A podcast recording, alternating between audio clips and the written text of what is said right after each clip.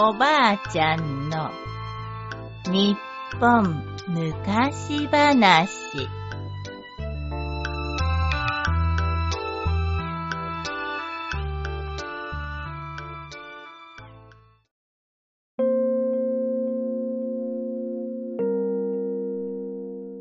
下駄の化け物。むかしむかしある町に履物を粗末にする家がありました。この家のおかみさんがちょっとでも下駄の刃が欠けたり鼻緒が切れたりするとすぐに履物を捨ててしまうのです。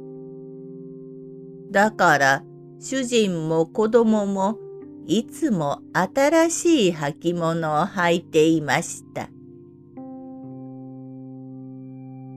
ある晩のこと、女中さんが一人で起きて縫い物をしていると、表の方から、カラコンからこ穴が三つに歯が二つと歌いながら誰かがやってくるのです。あら？こんな夜中におかしな歌を歌う人もいるものね。女中さんが戸の隙間からそっと外を覗いてみましたが、誰もいません。ところが、しばらくするとまた、カラコカラコ花が三つに葉が二つ。という歌声と一緒に下駄を鳴らす音まで聞こえてくるのです。もしかして化け物？女中さんは怖くて怖くて朝まで一睡もできませんでした。やがて夜が明けておかみさんが起きてくると女中さんは早速夕べの出来事を話しました。するとおかみさんは、あはははは何をバカなことを言っているんだい？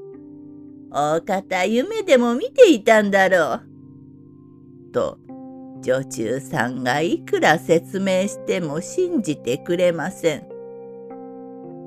夢ではありません。本当なんです。嘘だと思うなら、今夜私の部屋に来てください。はいはい、わかった。そんなに言うのなら、今夜お前の部屋に行ってあげるよ。その晩、おかみさんは女中さんの部屋に行きましたが、いつまでたっても変わったことがありません。ほらね、こんなことだろうと思ったよ。さあ、そろそろ休むとしようかね。おかみさんが部屋を出ようとすると、誰かが歩いてくる音がしました。コロコン、コロコン。花が三つに葉が二つ。あれま、本当にお前の言う通りだね。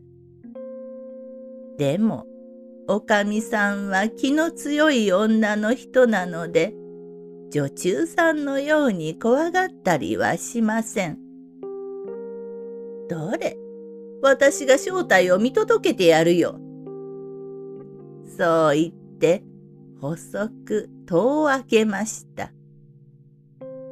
するとどうでしょう。大きな下駄の化け物がおかみさんが昨日捨てたばかりの下駄を手に持って歌いながら表を歩き回っているではありませんか。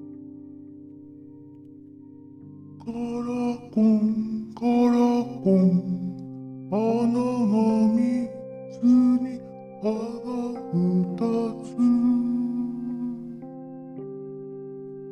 つその歌声は怖いというよりも悲しく寂しい歌声です。しばらく歩き回っていた下駄の化け物は物置のあたりで姿を消しました。おや？下駄と物置に何か因縁でもあるのかね？化け物の後をつけてきたおかみさんは思い切って物置の戸を開けました。するとそこにはおかみさんが今までに捨てた古い下駄が山のように積み上げられていたのです。あれまあ、こういうことだったのかい。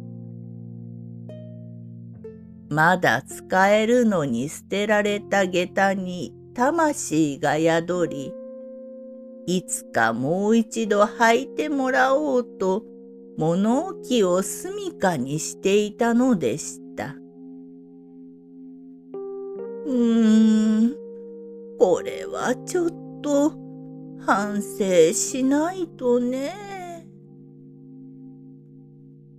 それからおかみさんは履物をとても大切にするようになり、下駄の化け物も現れなくなったそうです。おしまい。